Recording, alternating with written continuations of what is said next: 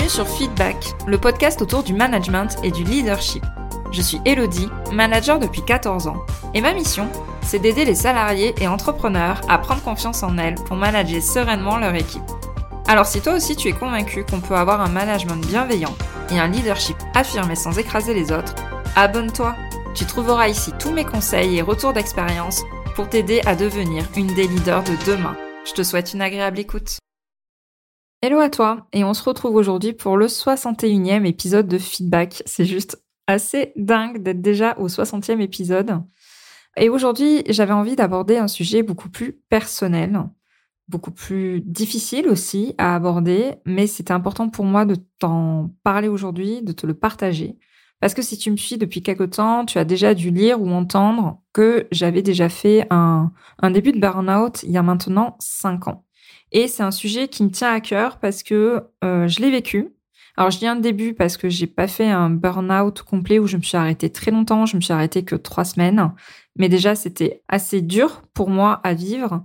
Et je ne veux surtout pas que d'autres femmes managers ou même d'autres managers tout court, hommes ou femmes, vivent cette situation. Donc ça va être plus un épisode de prévention et même s'il y a beaucoup de textes, de personnes qui en parlent, il y en a de plus en plus, euh, la parole s'est vraiment libérée à ce sujet. Je voulais quand même te partager mon expérience parce que je pense que ça peut résonner aussi en toi. Et je me dis que même s'il y a beaucoup de personnes qui en parlent, chaque personne en parle avec sa patte, son expérience, sa paire de lunettes, on va dire. Et je me dis que peut-être ma version te parlera beaucoup plus que celle de d'autres personnes. Donc on va remonter cinq ans en arrière et j'étais responsable d'exploitation dans une société dans le sud de la France à côté de Montpellier. Et dans cette société, ben en fait, j'adorais mon boulot très clairement, j'adorais mon équipe, j'adorais mon entreprise. Ce qui fait qu'en fait, ben, je comptais pas mes heures et je pensais travail matin, midi et soir. Je mangeais euh, le nom de cette entreprise, alors je vais pas la citer, mais euh, je mangeais, euh, je respirais et je dormais boulot. Et je pensais réellement que ce travail passion allait me protéger du burn-out. Parce que pour moi, c'était quelque chose qui ne pouvait pas m'arriver. Pas à moi, tu vois. Alors, c'est pas que j'avais une haute estime de moi-même, mais pour moi, ça ne pouvait pas m'arriver car j'aimais mon taf, j'aimais ma boîte et j'aimais mon équipe. Alors, même si je te dis que, tu vois, euh, je me voyais pas sur un piédestal en mode ça peut pas m'arriver, je dois avouer quand même que je me disais que le burn-out, c'était pour les faibles. Et que moi, je n'étais pas faible. Je dois quand même l'avouer, c'était clairement ce que je pensais. Et ça a été l'une de mes plus grossières erreurs de penser que j'étais pas une personne qui pouvait être destinée à ça. Et du coup, moi, j'ai envie que tu évites cette erreur que j'ai faite. Car oui, le burn-out, ça peut arriver à n'importe qui. Ça n'arrive pas qu'aux autres. Le burn-out, l'épuisement professionnel, peu importe en fait le mot qu'on va dire, ça veut dire exactement la même chose. C'est un mélange toxique de surmenage, de désillusion, de fatigue qui vont affecter la capacité en fait d'une personne à, à fonctionner correctement au travail, tout simplement. Et c'est ton corps, à un moment donné, qui va réagir. Moi, ça s'est manifesté d'une drôle de façon. en fait, j'ai fait des malaises. Ça a commencé au cinéma. J'ai vu un film, je me souviens, c'était sur euh, la Deuxième Guerre mondiale. Et dès les premières images, la lumière des bombardements, donc qui était très blanche dans le, la façon dont filmait le réalisateur, le bruit environnement, en fait, ça m'a mis mal, mais qu'est-ce que j'étais mal, j'avais envie de vomir, j'étais pas bien, j'étais nauséeuse, j'étais à deux doigts du malaise. Bon, je m'étais dit euh, que c'était pas forcément lié au film, j'ai pas trop compris sur le coup. Puis le deuxième malaise, il est arrivé au sport, où là, ben, j'étais en train de faire un cours collectif de zumba ou de body combat, je sais plus. J'ai dû m'asseoir sur le côté parce que la musique me rendait malade. J'en avais la nausée tellement c'était fort. Vraiment, je supportais pas le son, en fait, je supportais pas le bruit. Mais là, pareil, je me suis dit, bah, c'est une mauvaise passe que t'as, il y a rien de grave. Par contre, la troisième fois, j'ai fait un malaise dans mon bain. Et là, ça a failli être très grave, puisque euh, je suis restée une demi-heure dans mon bain. J'ai voulu me lever pour attraper mon téléphone. Je, je sais plus si je voulais sortir du bain ou vérifier un truc sur mon téléphone, je sais plus. Et je me suis réveillée. Je croyais que j'étais dans mon lit. Mais en fait, non, j'étais dans mon bain. La tête, heureusement que je suis grande, donc euh, la tête sortait de l'eau. Mon téléphone était dans l'eau et en fait, je m'étais évanouie dans mon bain. Donc, euh, comment te dire que si je faisais pas ma taille, ben, ça aurait été compliqué. Peut-être que même je serais pas ici en train de te parler, très clairement. Et euh, c'est là où je me suis dit, ben, je vais quand même aller voir ma médecin. Quand elle m'a dit que ces symptômes, c'était pas du tout une analyse de sang qu'il fallait faire, que c'était pas quelque chose de physique, de médical qui se passait, Quand elle m'a mis le mot burn-out en face de ces symptômes, ben, je l'ai pas cru. Jamais non, mais elle délire. Moi, ça peut pas m'arriver. Et moi, si je fais des malaises, c'est qu'il y a quelque chose qui va pas dans mon corps. Je manque d'un truc, j'ai une carence, ou il y a quelque chose qui, qui va pas, qui déconne. Je pensais que j'avais un truc qui allait être visible à une prise de sang ou autre. Donc, elle m'a prescrit une prise de sang pour vérifier. Bien évidemment, la prise de sang allait très bien. Et je me suis dit, non, mais elle délire complet. Euh, je fais pas ça, quoi. Et quelques jours après, eh bien, je me lève de mon bureau pour aller en salle de réunion.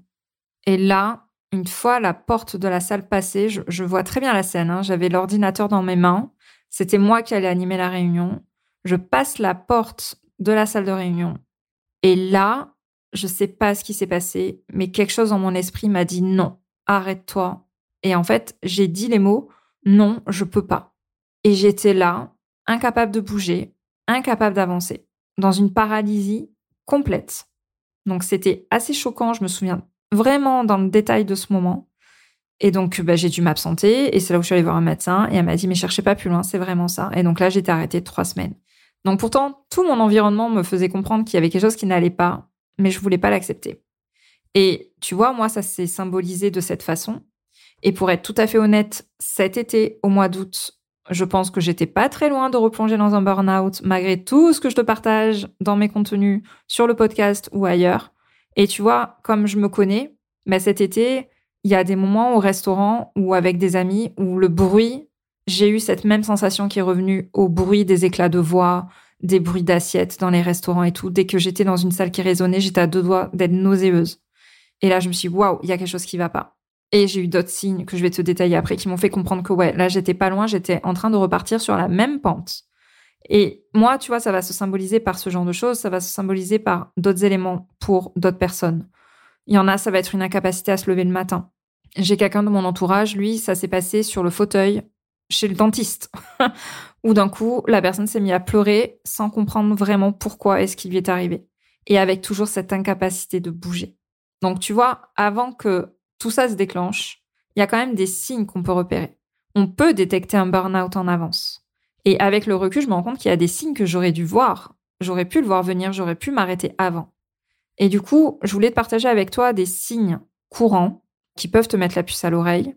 Et parce que comme je t'ai dit, moi, le but, c'est pas que tu fasses un burn-out. Je veux vraiment éviter ça et c'est pour ça que je partage mon histoire ici. Ces signes, quels sont-ils? Il y en a trois. Ça va être déjà une irritabilité croissante. Moi, je suis quelqu'un qui suis calme, zen. En fait, c'est très rare les choses qui me stressent. Et là, je l'avais bien vu, et c'est le cas chez la plupart des personnes. En fait, on va s'emporter beaucoup plus facilement. Les choses qui nous sont insignifiantes dans le quotidien vont nous faire sortir de nos gonds, très clairement. Et tout va être cause de stress, de colère, d'irritation.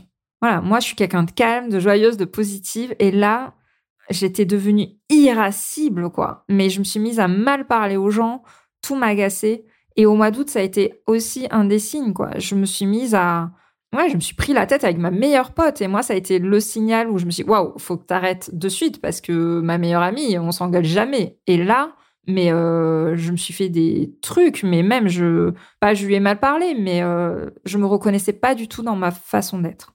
Le deuxième signe, notamment lié au travail, ça va être la perte de passion. Quand tu as un métier que t'aimes, quand il y a une équipe que tu adores, quand tu aimes ton entreprise, ben, en fait, tu n'imagines pas avoir cette perte de passion. Et en fait, ça, c'est un signe d'un début de burn-out. Tu as en fait l'impression d'être coincé dans une routine et les projets en fait qui te passionnaient avant, ben maintenant te laissent complètement indifférente, voire même insurmontable. Ça, pareil, c'est un signe qui doit t'alerter si jamais tu te retrouves dans un métier passion. Et le troisième signal qui doit être important, c'est cet état de fatigue constante. Malgré une bonne nuit de sommeil, mais tu te lèves le matin et t'es épuisé, comme si tu n'avais pas dormi de la journée, de la nuit, pardon.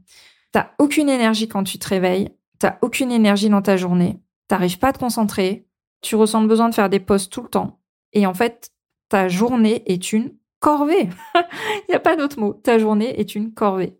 Ça, c'est un signe. Il faut faire attention. Voilà. C'est peut-être pas un début de burn-out, c'est peut-être autre chose, mais là, il faut faire attention.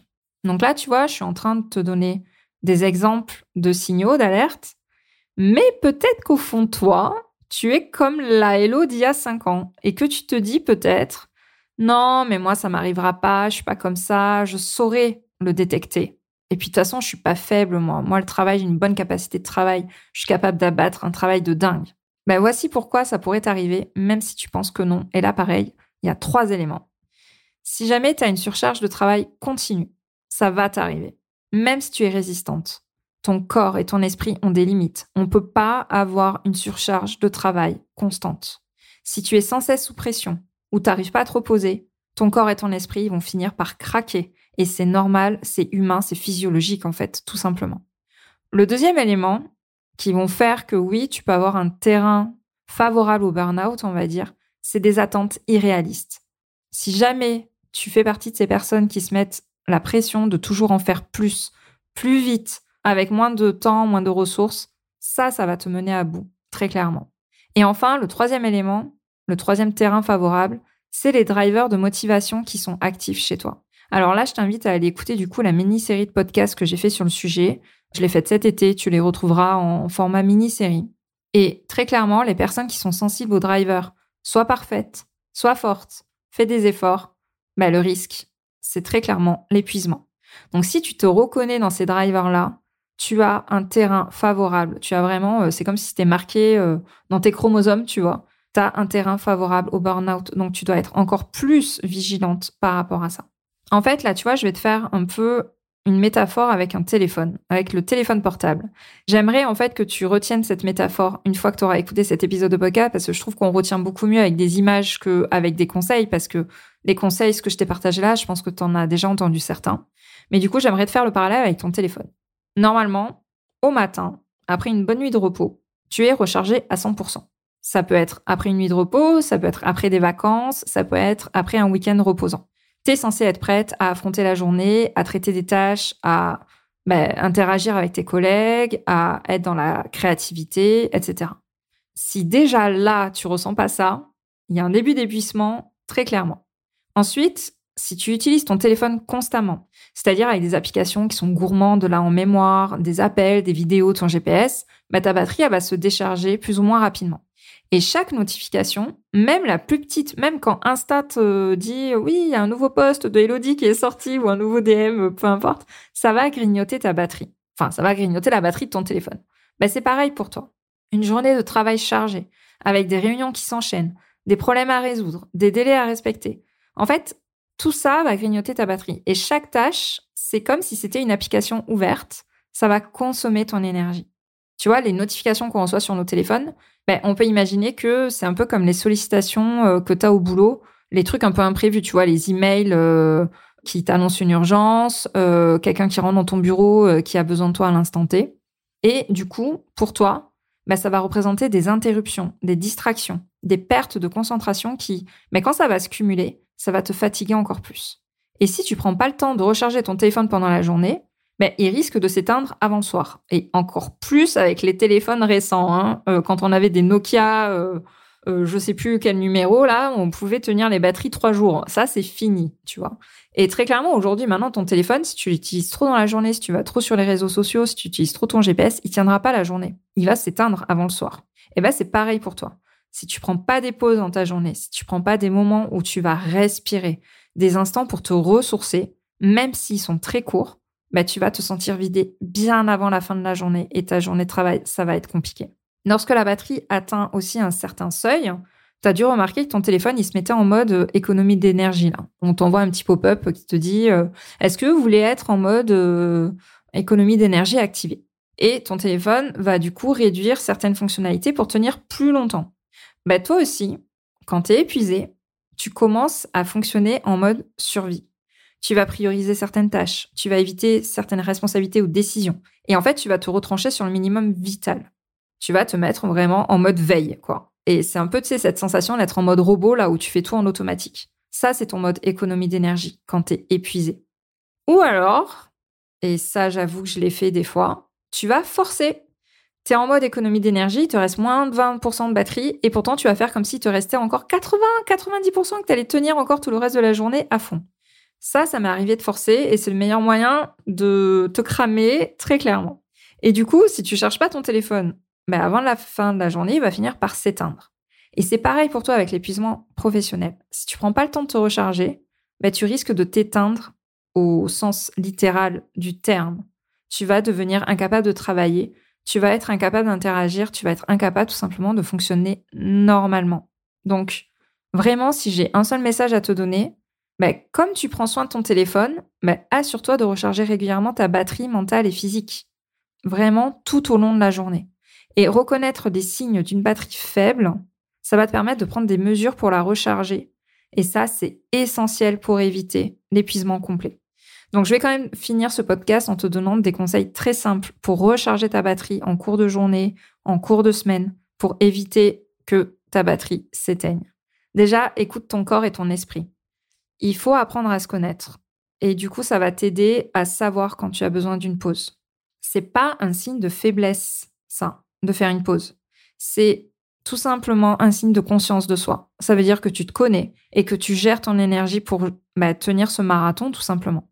Donc, prends des moments pour toi, que ce soit un bain chaud, une promenade ou juste une sieste, mais prends du temps pour toi tout au long de la journée, tout au long de tes semaines, les week-ends, tout le temps. Le deuxième conseil que j'ai envie de te donner, c'est de déléguer. Là, mon but, c'est de te faire comprendre que tout le monde a ses limites. Tout le monde, même toi, même moi, même si tu penses que toi, ça n'arrivera jamais. Si tu as une équipe, utilise cette chance-là, en fait, tout simplement, et fais-lui confiance pour prendre ton relais. Et si tu es en solo, ben, envisage d'externaliser certaines tâches. Mais apprends à déléguer et à t'appuyer sur d'autres personnes. C'est ce qui va te permettre de tenir la route là aussi. Le troisième conseil que j'ai envie de te donner, c'est d'apprendre à dire non. Moi, ça a été mon gros problème et c'est une des raisons pourquoi j'ai fini en burn-out. Clairement, fixe des limites pour ne pas te surcharger. Et il vaut mieux en fait que tu refuses une tâche plutôt que de la prendre et de pas pouvoir la réaliser. Arrête de te surcharger. Et en plus, ça fera même pas augmenter euh, aux yeux de ta direction, aux yeux de ton équipe, ta valeur. Pas du tout, quoi. Loin de là, il y en a même qui vont en profiter dix fois plus. Donc vraiment, apprends à dire non. C'est un des meilleurs remèdes pour éviter justement l'épuisement professionnel, largement. Et enfin, je t'invite à prendre du recul. On n'ose pas le faire quand on a la tête dans le guidon, mais accorde-toi des vacances ou des week-ends prolongés, même si c'est euh, juste quelques heures, quelques jours loin du travail. Mais en fait, l'éloignement va te permettre de revenir avec un esprit frais, un esprit renouvelé. Et faire une pause fait partie de la chanson. Tu dans les partitions de la musique, tu as des notes, mais tu as aussi des, des notes qui indiquent des silences et des pauses. Et ça fait partie de la partition, ça fait partie de la musique. Donc garde ça en tête aussi. Les pauses font partie de ton travail et c'est OK. Voilà. On arrive à la fin de cet épisode. Je t'ai partagé beaucoup de choses, moi, sur mon burn-out, et c'est quand même très personnel et très intime. Mais c'était important pour moi de te partager tout ça parce que je veux qu'un max de personnes comprennent ce que c'est et comprennent que l'épuisement professionnel, ça existe et qu'il n'arrive pas qu'aux autres. Pas du tout. Ignorer la fatigue, c'est clairement jouer avec le feu. Moi, j'ai joué avec les allumettes. Je me suis pas brûlée très fort. Je me suis pas brûlée au troisième degré. J'ai fait une brûlure à un degré au premier degré, mais ça suffit déjà amplement. Ça m'a suffisamment marqué. Et pense à cette métaphore du téléphone dans ton quotidien. Pense à te recharger pendant tes journées pour tenir voilà ce marathon de la vie d'une manager parce que c'est clairement un marathon. Le burn-out n'est pas une fatalité et je vais finir sur ça. Si tu arrives à détecter les signes, c'est pas une fatalité et tu peux l'éviter. Et franchement, si juste par cet épisode, j'évite à une personne de ne pas tomber là-dedans, je crois que j'aurais gagné ma journée, tout simplement. J'espère que cet épisode t'a plu. N'hésite pas à le partager aux personnes pour toi, tu penses qu'elles en ont besoin, qu'elles ont besoin d'entendre un partage comme ça? C'est hyper important de libérer la parole sur ce sujet. Donc voilà, partage cet épisode à un max de personnes, aux personnes tu penses qui en ont le plus besoin. Et on se retrouve la semaine prochaine avec un sujet un peu plus joyeux, hein, forcément. Mais c'était important pour moi de partager ça avec toi.